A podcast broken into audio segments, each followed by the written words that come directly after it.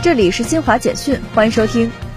国家统计局二十七号发布数据，今年前十一个月，全国规模以上工业企业营业收入同比增长百分之六点七，企业销售总体保持稳定增长，企业利润同比下降百分之三点六。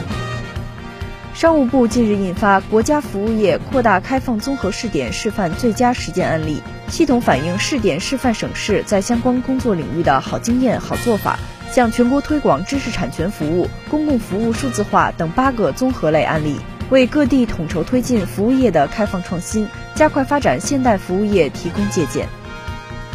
最高人民法院二十七号发布关于为稳定就业提供司法服务和保障的意见，其中明确，除依法按协商程序降低劳动报酬外，用人单位安排劳动者通过居家办公或者灵活办公等方式提供正常劳动。劳动者请求按正常工资标准支付其工资的，人民法院应当依法支持。菲律宾国家减灾管理委员会二十七号通报说，受冷暖空气交汇影响，菲律宾多地近日强降雨不断，并引发洪水，造成至少十三人死亡，二十三人失踪。